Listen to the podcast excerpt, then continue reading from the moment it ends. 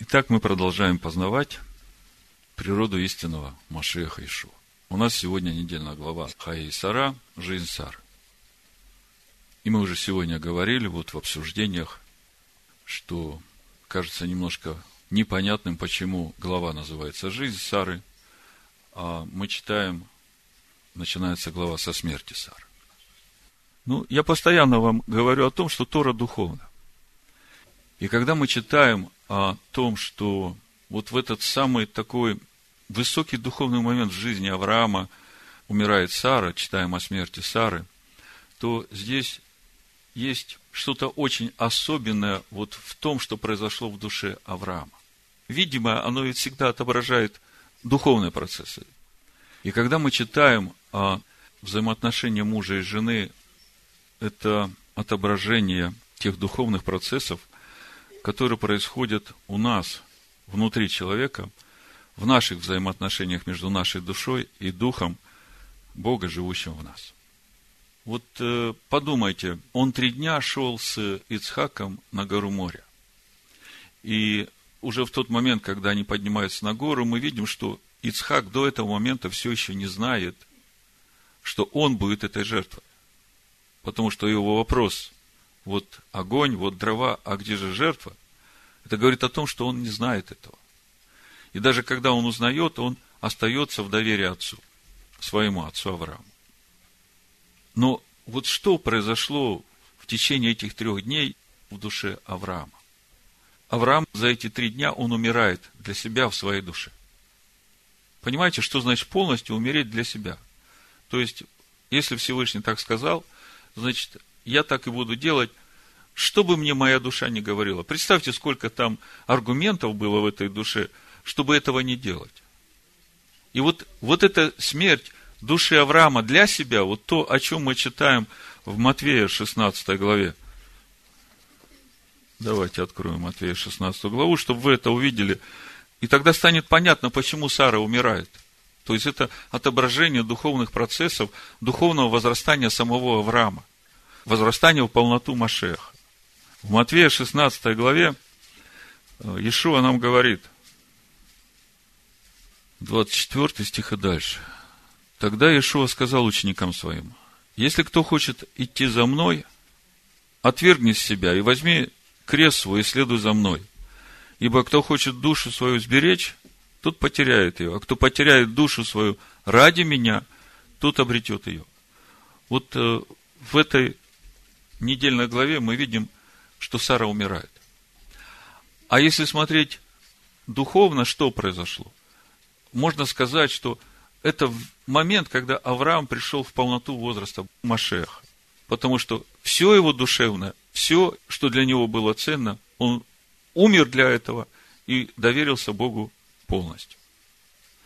Вот э, если так смотреть на то, что происходит в нашей недельной главе, почему Сара умирает. Смерть Сары – это свидетельство духовной зрелости Авраама, когда он уже полностью умер для себя. И после того, как э, мы читаем о смерти Сары, мы видим, что центральной темой нашей недельной главы является поиск невесты для Ицхака.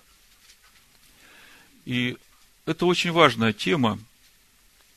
Она очень важна и для нас, как э, невесты Машеха, Важно почему? Потому что через нашу недельную главу можно увидеть вот те критерии, по которым Бог выбирает вот эту невесту для своего сына.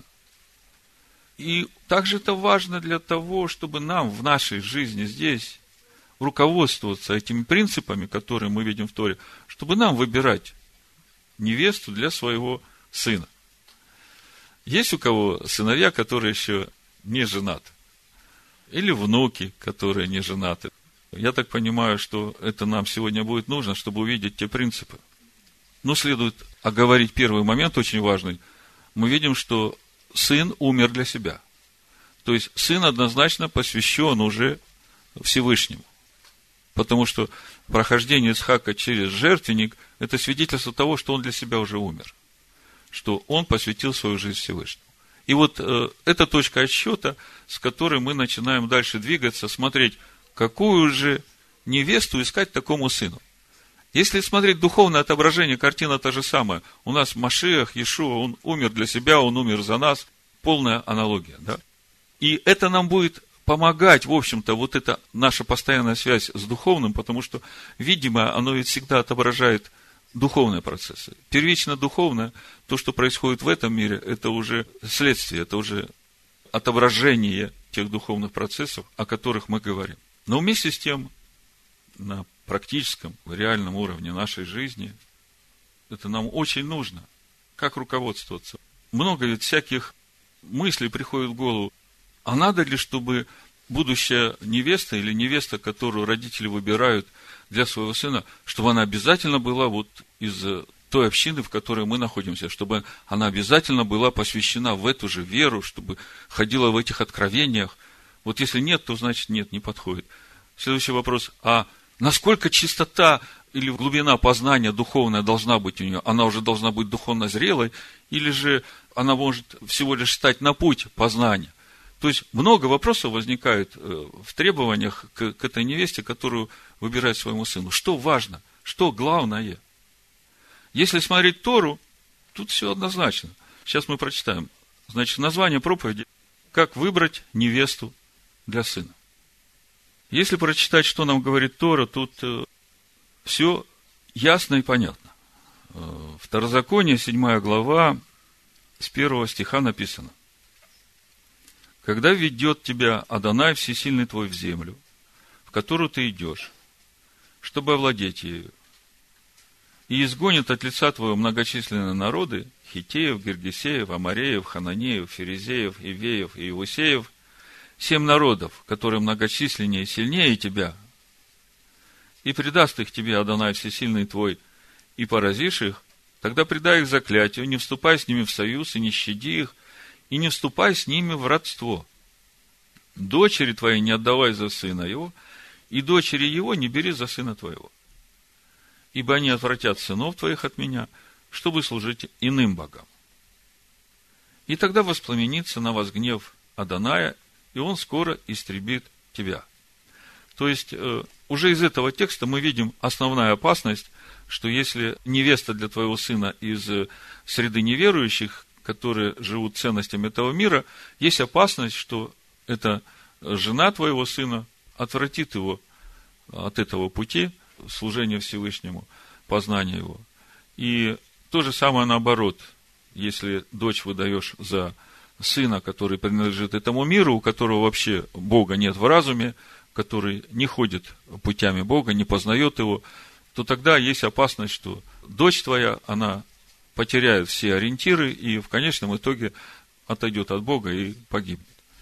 Вот в комментарии Санчина на это место Писания я прочитаю, что пишут мудрецы. «Не роднись с ними». Это на 7 главу Второзакония, 3 стих.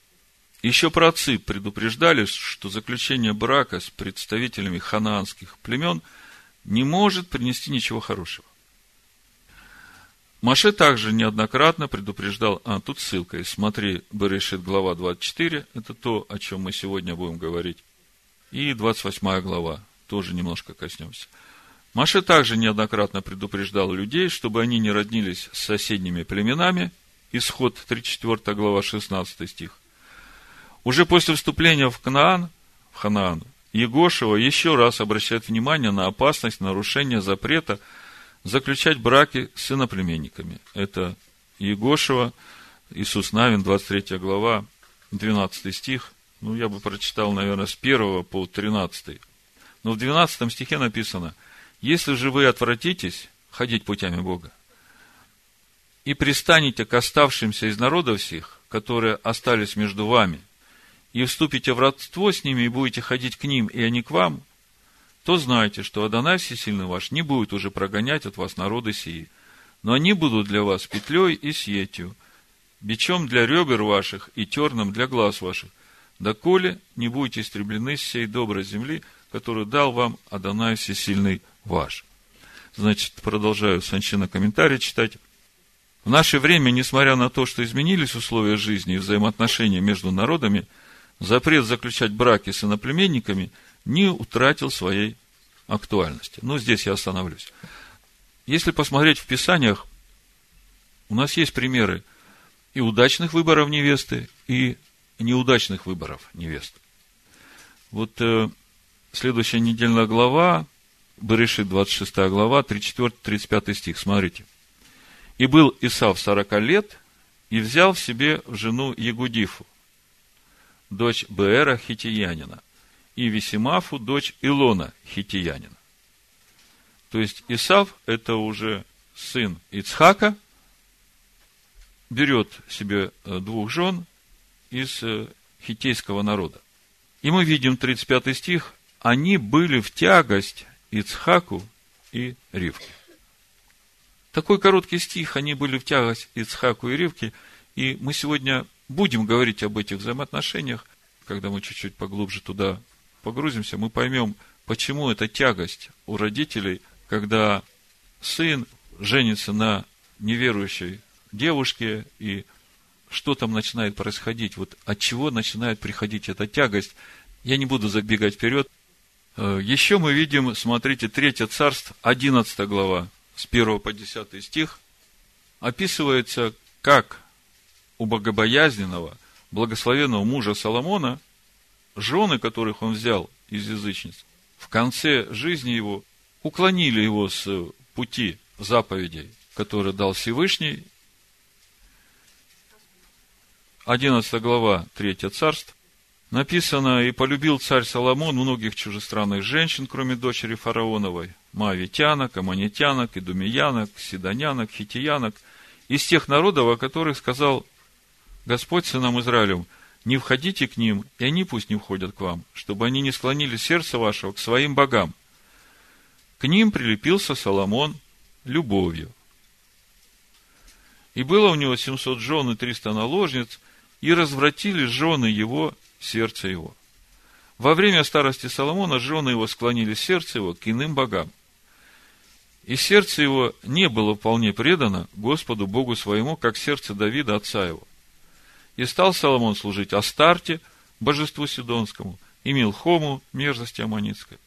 И делал Соломон неугодно перед очами Аданая, и не вполне последовал Адонаю, как Давид, отец его.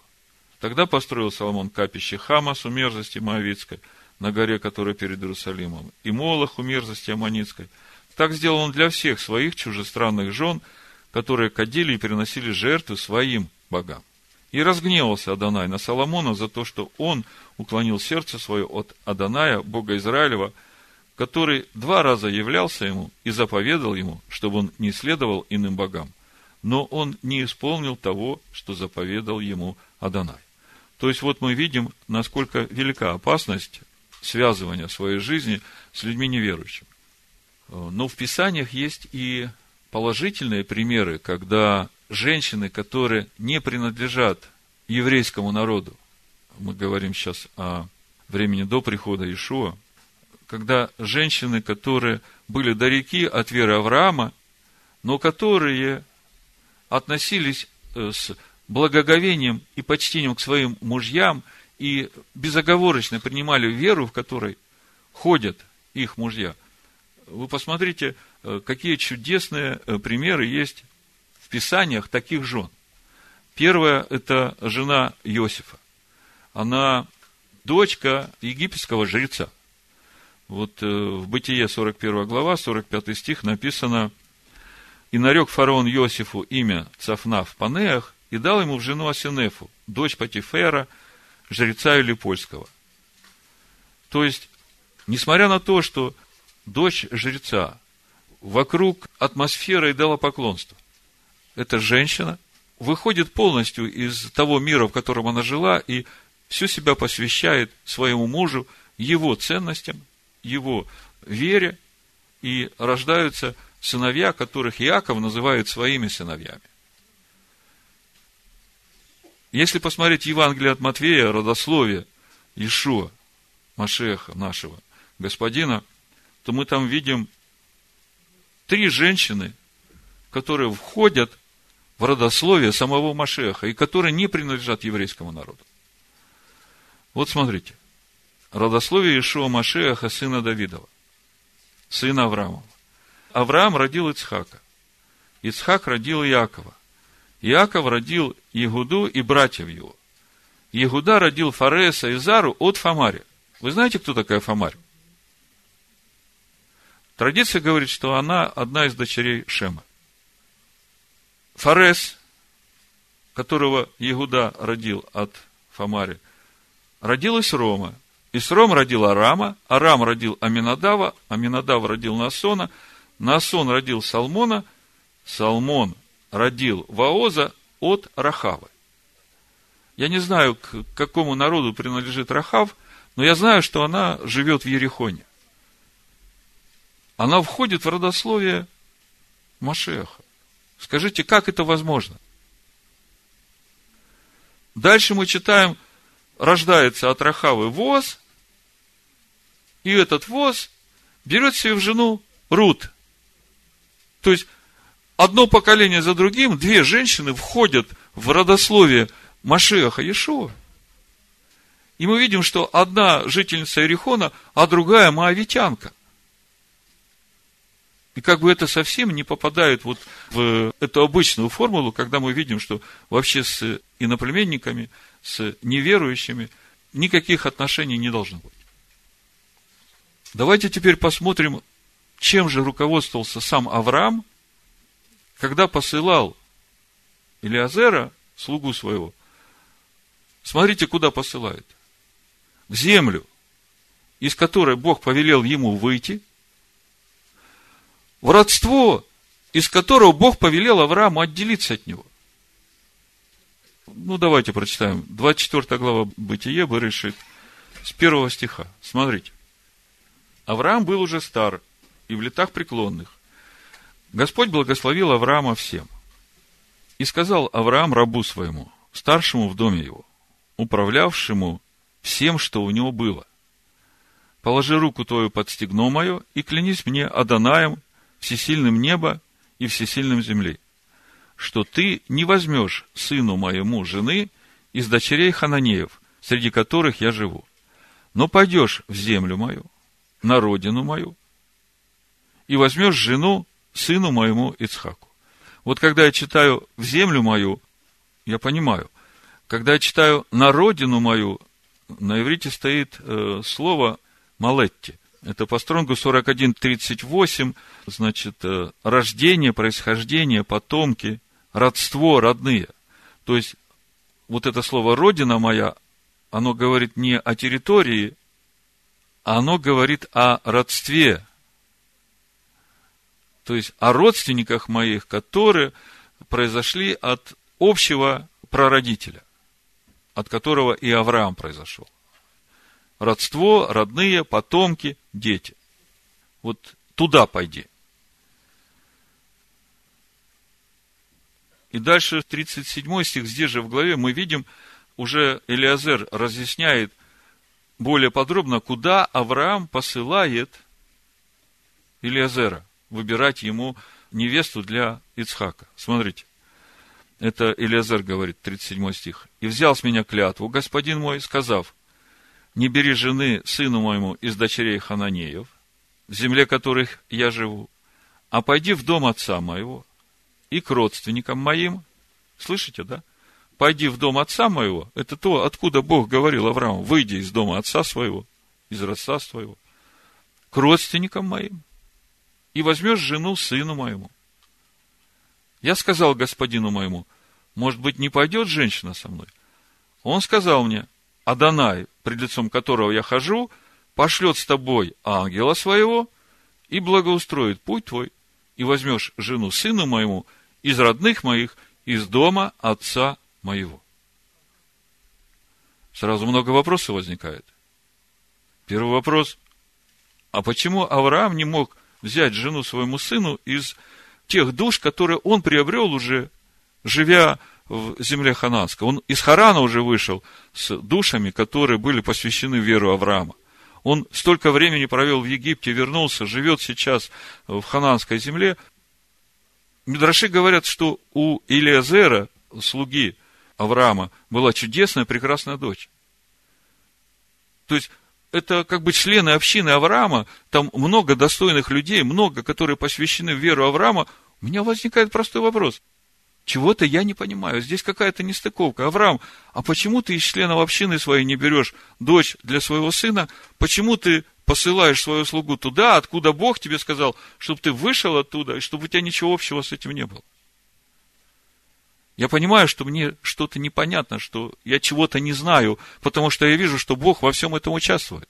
И мне хочется узнать, а чем же действительно руководствовался сам Авраам, какая мотивация у него была, что он вот так поступал. Я понимаю, что он поступал правильно. Я хочу понять, почему он так поступал, что двигало им.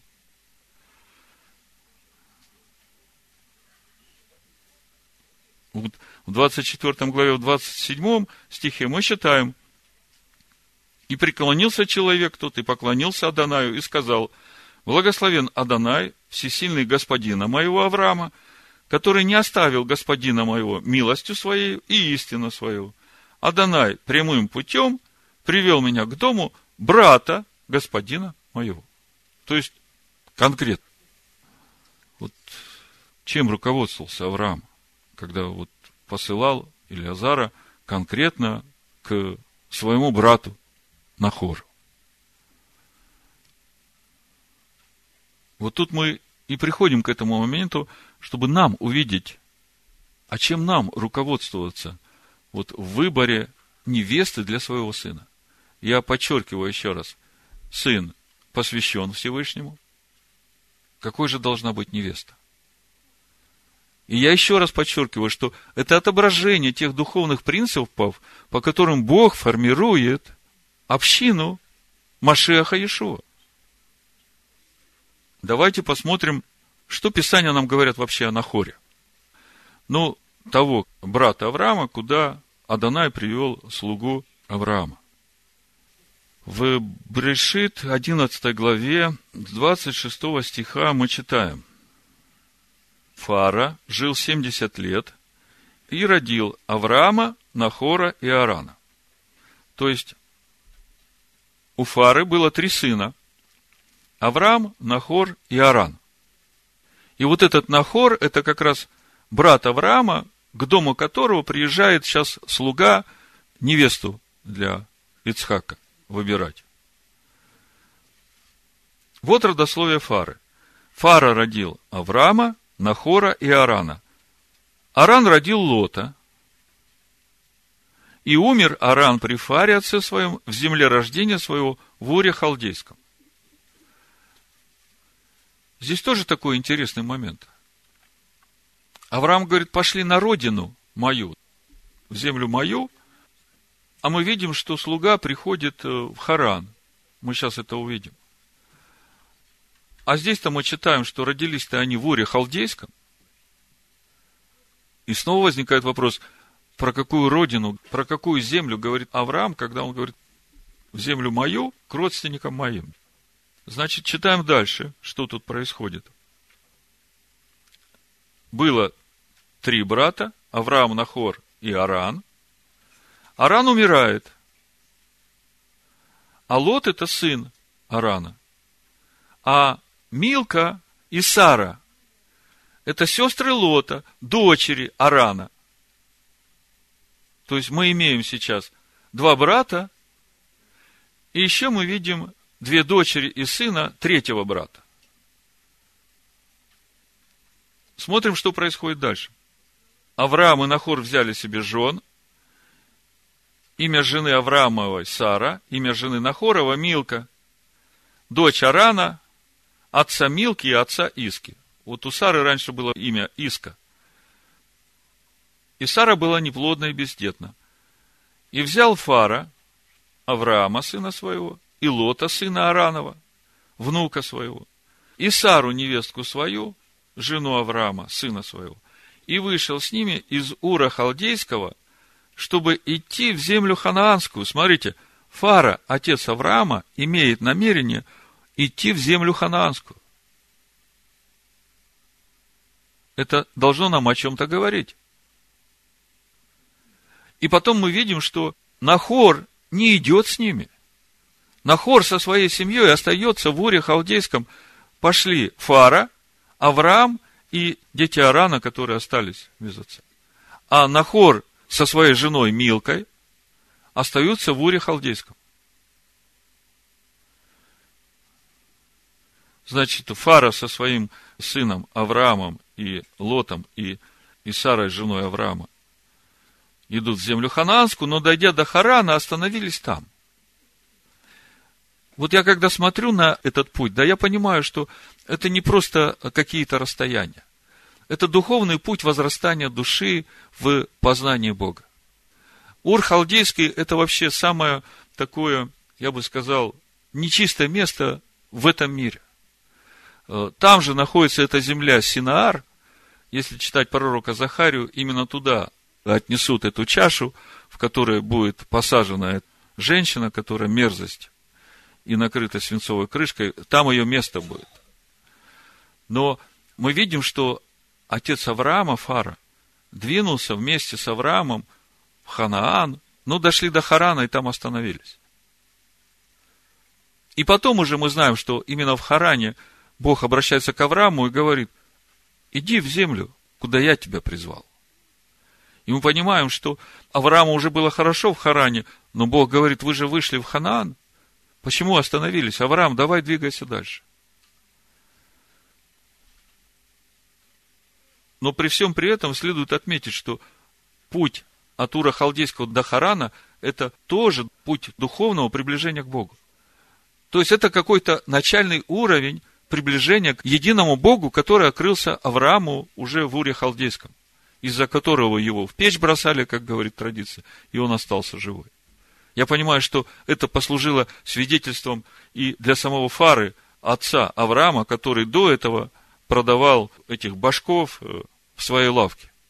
Вы знаете, когда я об этом думал, как раз мы читаем книгу судей, там есть еще один пример, я сейчас вам покажу, когда отец, видя веру сына, отказывается от поклонения идолам и становится на сторону сына. Вот э, смотрите, это шестая глава книги Судей.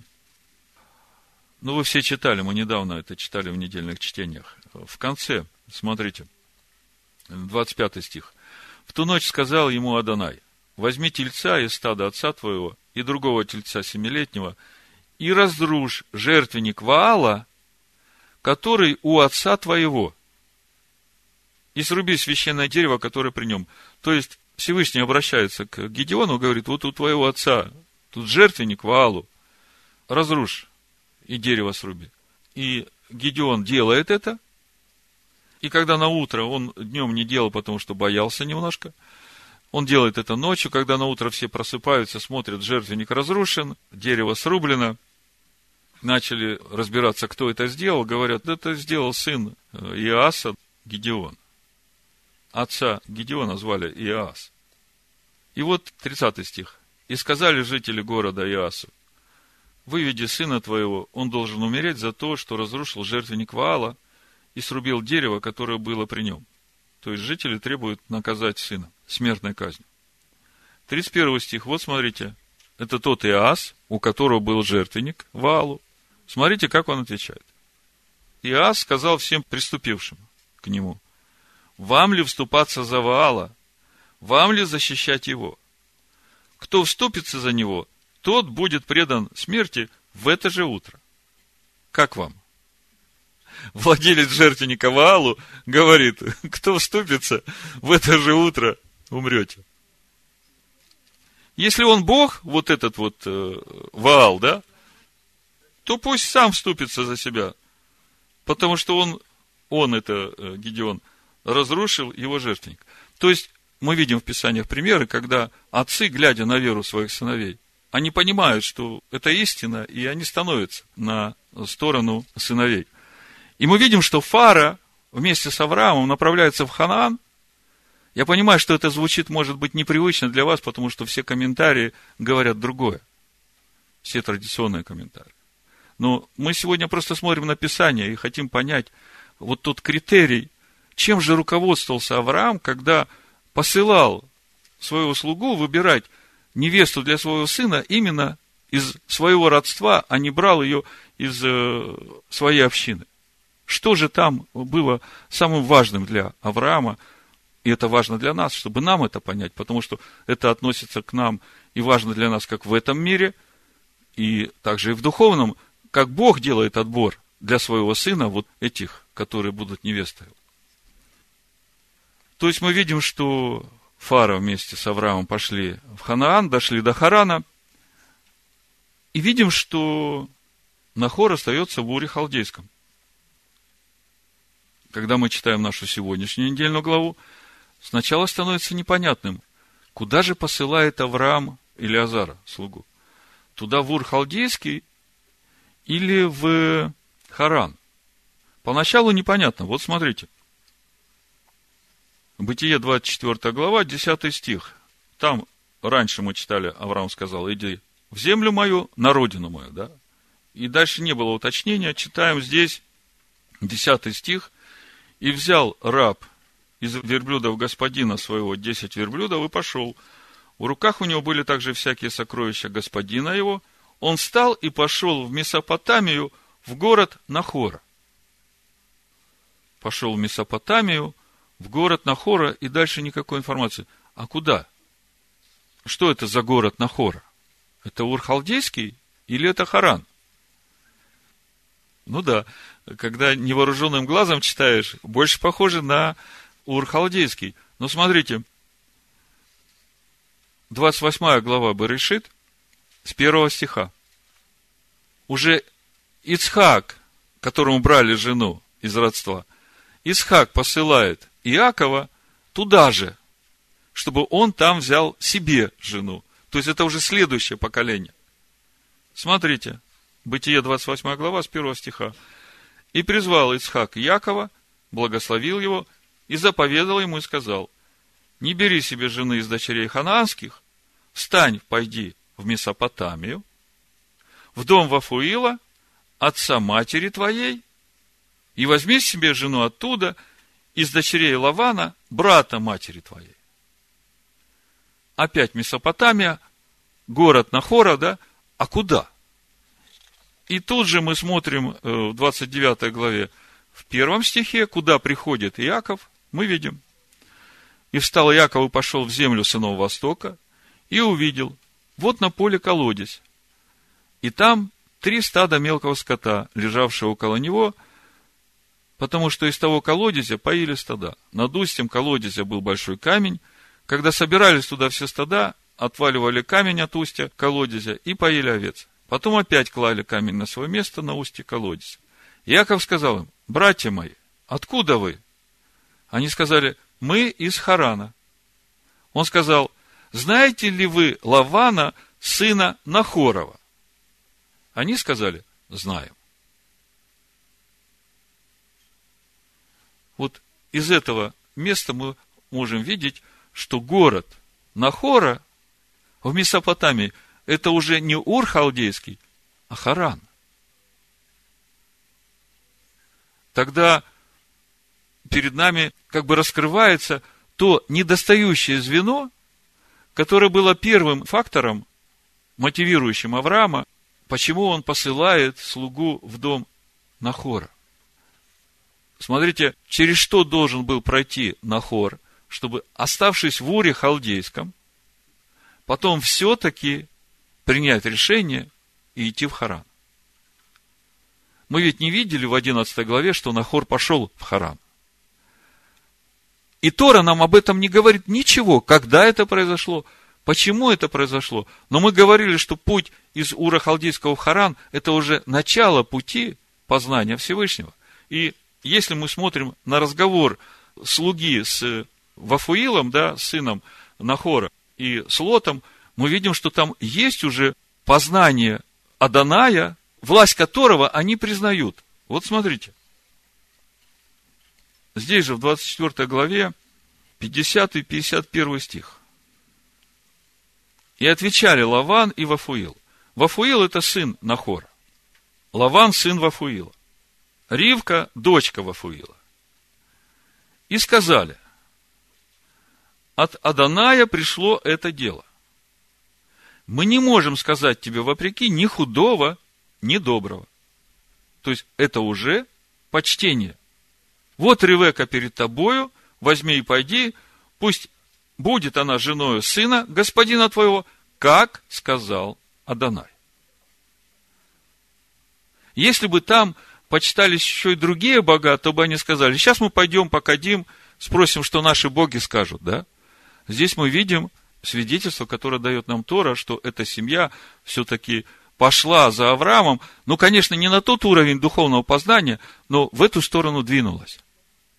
И первый вывод, который мы делаем, то, что мотивировало Авраама послать за невестой для сына именно туда, это то, что там был вот этот потенциал богоискания.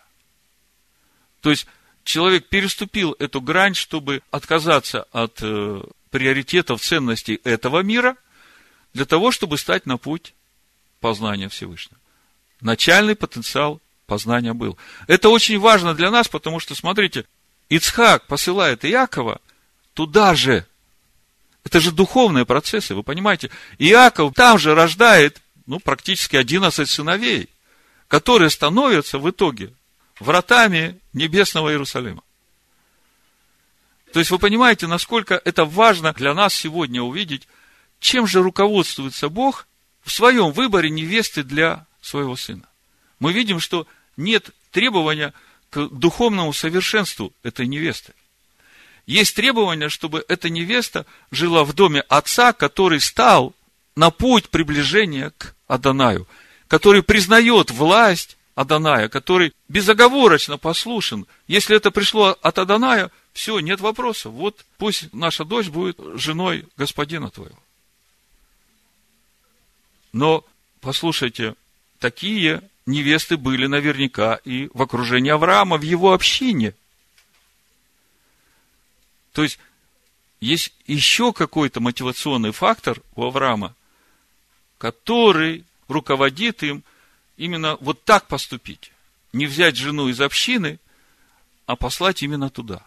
И вот вопрос, что же это за такой критерий, которым руководствовался Авраам, когда посылал туда к своим родственникам выбирать невесту для Ицхака. Согласитесь, очень важный момент. Что же там, в конце концов, руководила Авраамом. Почему он именно так поступал? И мы видим, что Бог на его стороне. Бог во всем этом участвует. Вот когда я мучительно ходил, размышлял и молился Всевышнему, говорю, Господи, что же это было за мотивация такая? В духе слышу. Сара называла Авраама своим господином. Я когда это услышал, вы знаете, все выстроилось на свои места. Мне сразу вот все писания Нового Завета, которые у нас есть о взаимоотношениях мужа и жены, вот это вот, а жена да боится своего мужа, что Павел пишет, они как-то стали на свои места, и стало понятно, что же важное для этой невесты, что важно было для Авраама. Вот давайте прочитаем несколько мест Писания, чтобы увидеть, чем же руководствовался Авраам. Ну, 1 Петра 3,6 написано, так Сара повиновалась Аврааму, называя его господином. Смотрите, семья Фары, три сына. Нахор, Авраам, Аран. У них рождаются свои дети. У Арана рождается Милка и Сара. И Авраам знает вот те взаимоотношения между мужем и женою – между женской половиной и мужской половиной в их родстве. То есть, вот то, что было в Саре, Сара называла своего мужа господином, это ведь э, очень важно для невесты. Это очень важно для всякой жены, которая хочет стать одно со своим мужем, со своим господином. Ицхак у нас, он посвященный, он был этой жертвой всесожжения. У него посвящение Всевышнему полное. И Ицхаку нужна такая жена, которая будет себя посвящать ему, которая будет благоговеть перед ним и делать все, что он будет говорить. Если жена будет как ханаанские женщины, которые будут все время требовать своего, которые будут говорить, как у нас сегодня как бы мощно движутся вот эти вот э, все движения уже последние 200 лет. Эмансипация, феминизм, да. Я не говорю о каких-то социальных неравенствах. Я не об этом говорю. Я полностью за равенство социальной жизни в обществе женщины и мужчины. Но речь здесь идет о другом, понимаете? Когда женщины начинают бороться за равные права с мужчинами, то во всей этой борьбе начинают смещаться Божьи приоритеты того служения, которое Бог доверил мужчине и женщине в этом мире. Получается такое соревнование, что женщина хочет забрать служение мужчины, а кто же будет делать служение женщины? А если женщины заберут служение мужчины, а что, мужчинам тогда надо принимать служение женщины? И вот э, из-за этого непонимания в нашем мире сегодня вот это ханаанское мышление, когда жены просто катком едут по своим мужчинам, не понимая того, каким должны быть вот эти взаимоотношения. Ведь все строится на любви, ведь все строится на доверии. И Писания постоянно говорят, мужья, любите своих жен. Если муж любит свою жену, он никогда не будет ущемлять ее в ее правах. Речь не идет об ущемлении прав, речь идет о том, что каждый на своем месте должен исполнять свое служение. Так вот, смотрите, почему же Авраам посылает именно к своим родственникам? Потому что, глядя на Сару, он видит вот это правильное отношение, которое вложено в женщину, в ее отношение к мужчине. То есть, вот это качество Авраам видит своей жене, и он понимает, что в его доме это качество врожденное – и он хочет для своего сына именно такую жену, которая, вот это правильное отношение, которое вложено в женщину, называть своего мужа господином. Когда жена находится в таком отношении к своему мужу, то она уже автоматом находится под покровом своего мужа. Он чувствует в себе вот эту обязанность и необходимость защищать свою жену. Потому что она его называет господином, он ответственный за ее судьбу. Вот Авраам руководствовался именно вот этим критерием, потому что он точно знал, что если оттуда возьмем жену, которая стала на путь богопознания и которая в почтении перед своим мужем будет во все дни своей жизни, да, то у Ицхака будет все хорошо. Вы знаете, там, если смотреть глубже, мы видим, что Илиазер приходит в дом Нахора – Значит, Вафуил и Лот говорят, от Господа это произошло. А потом уже мы Вафуила не видим.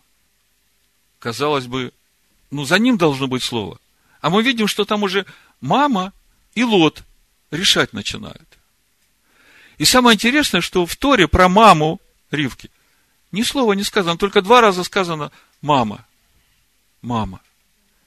А кто такая мама, вот тут уже непонятно, но мы видим, что мама уже вперед Вафуила уже какие-то решения принимает, и мы видим, что эта примесь все-таки сказалась в Ривеке, когда она уже в тайне от своего мужа Ицхака говорит Якову, пойди, переоденься и обманом получи благословение.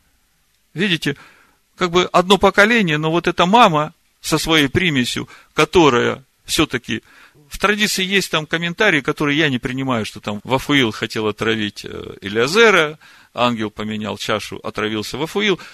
Я это не принимаю. Это все э, человеческое.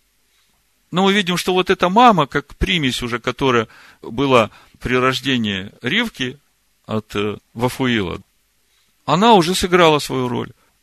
Как бы такие тонкие штрихи, об этом не написано ничего – но когда начинаешь выстраивать эти духовные цепочки, начинаешь видеть, насколько все важно.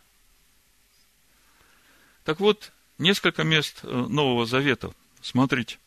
Мы говорим о взаимоотношениях мужа и жены, мы говорим о тех критериях, которые Всевышний предъявляет к невесте для своего сына.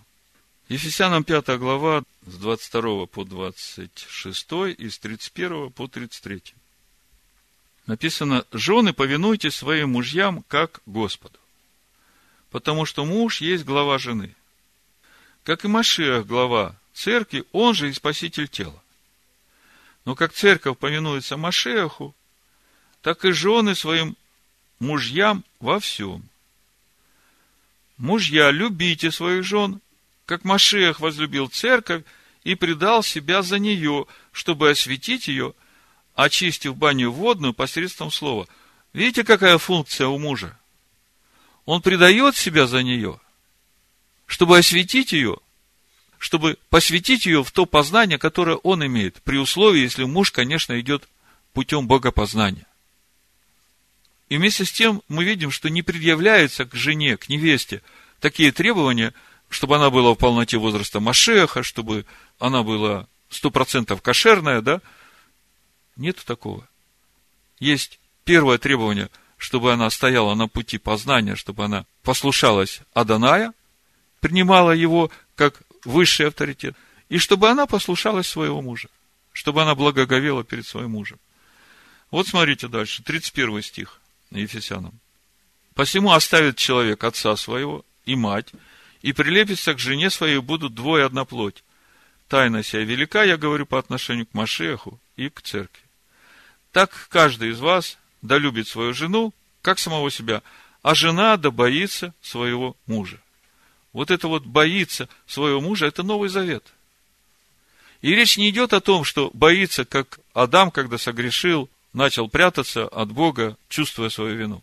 А речь идет о том благоговении и трепете, которое жена имеет к своему мужу, почитая его, потому что, дальше мы будем читать у Тимофея, потому что Адам был сотворен первым, а она часть Адама, она взята из него, и только поэтому она уже должна с почтением относиться к нему, потому что она от него взята. Если бы его не было, так и бы ее не было. Вот 1 Тимофея, 2 глава, смотрите. Буду читать с первого стиха по 15, чтобы не вырывать контекст. Итак, прежде всего прошу совершать молитвы прошения, моления, благодарения за всех человеков, за царей и за всех начальствующих, дабы проводить нам жизнь тихую и безмятежную во всяком благочестии и чистоте. Ибо это хорошо и угодно Спасителю нашему Богу который хочет, чтобы все люди спаслись и достигли познания истины. Ибо един Бог, един посредник между Богом и человеками, человек Машех Иешуа, предавший себя для искупления всех. Таково было в свое время свидетельство, для которого я поставлен проповедником и апостолом. Истину говорю в Машехе, не лгу, учителем язычников в вере и истине. Итак, желаю, чтобы на всяком месте произносили молитвы мужи, воздевая чистые руки без гнева и сомнения.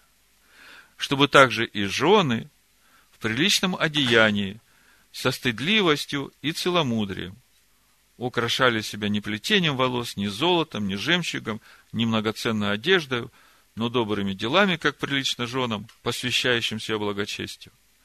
Жена да учится в безмолвии со всякой покорностью – а учить жене не позволяю, не властвовать над мужем, но быть в безмолвии. Ибо прежде создан Адам, а потом Ева.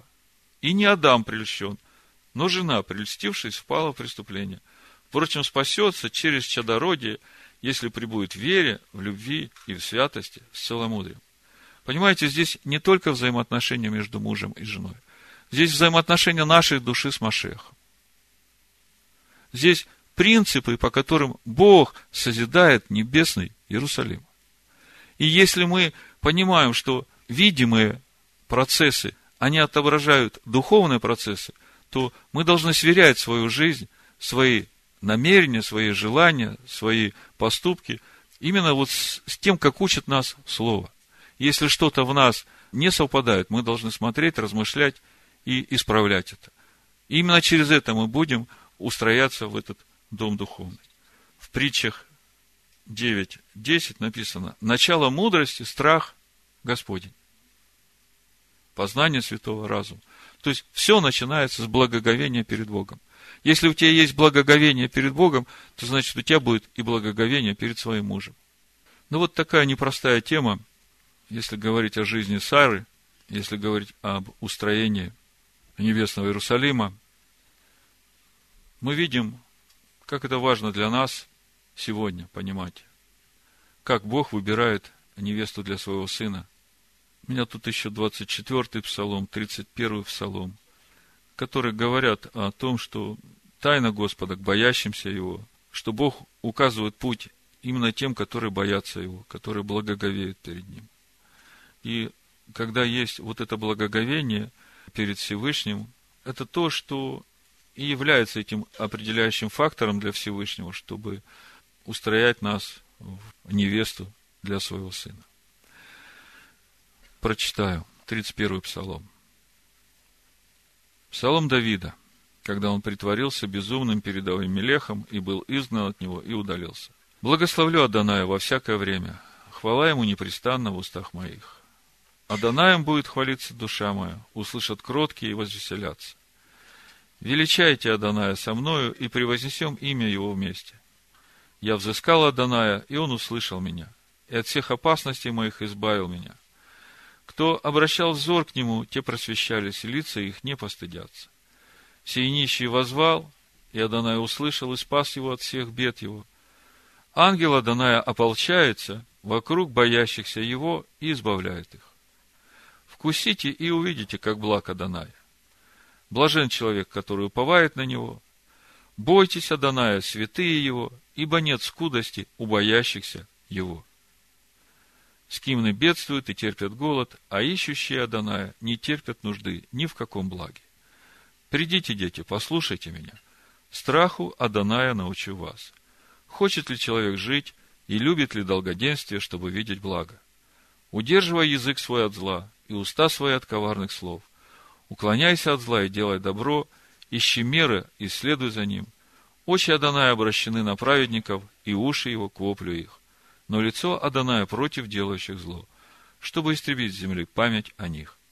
Взывают праведные, и Адонай слышит, и от всех скорбей их избавляет их. Близок Адонай с сокрушенным сердцем, и смиренных духом спасает. Много скорбей у праведного, и от всех их избавит его Адонай. Он сохранит все кости его, ни одна из них не сокрушится. Убьет грешника зло, и ненавидящие праведного погибнут. Избавит Адонай душу рабов своих, и никто из уповающих на него не погибнет.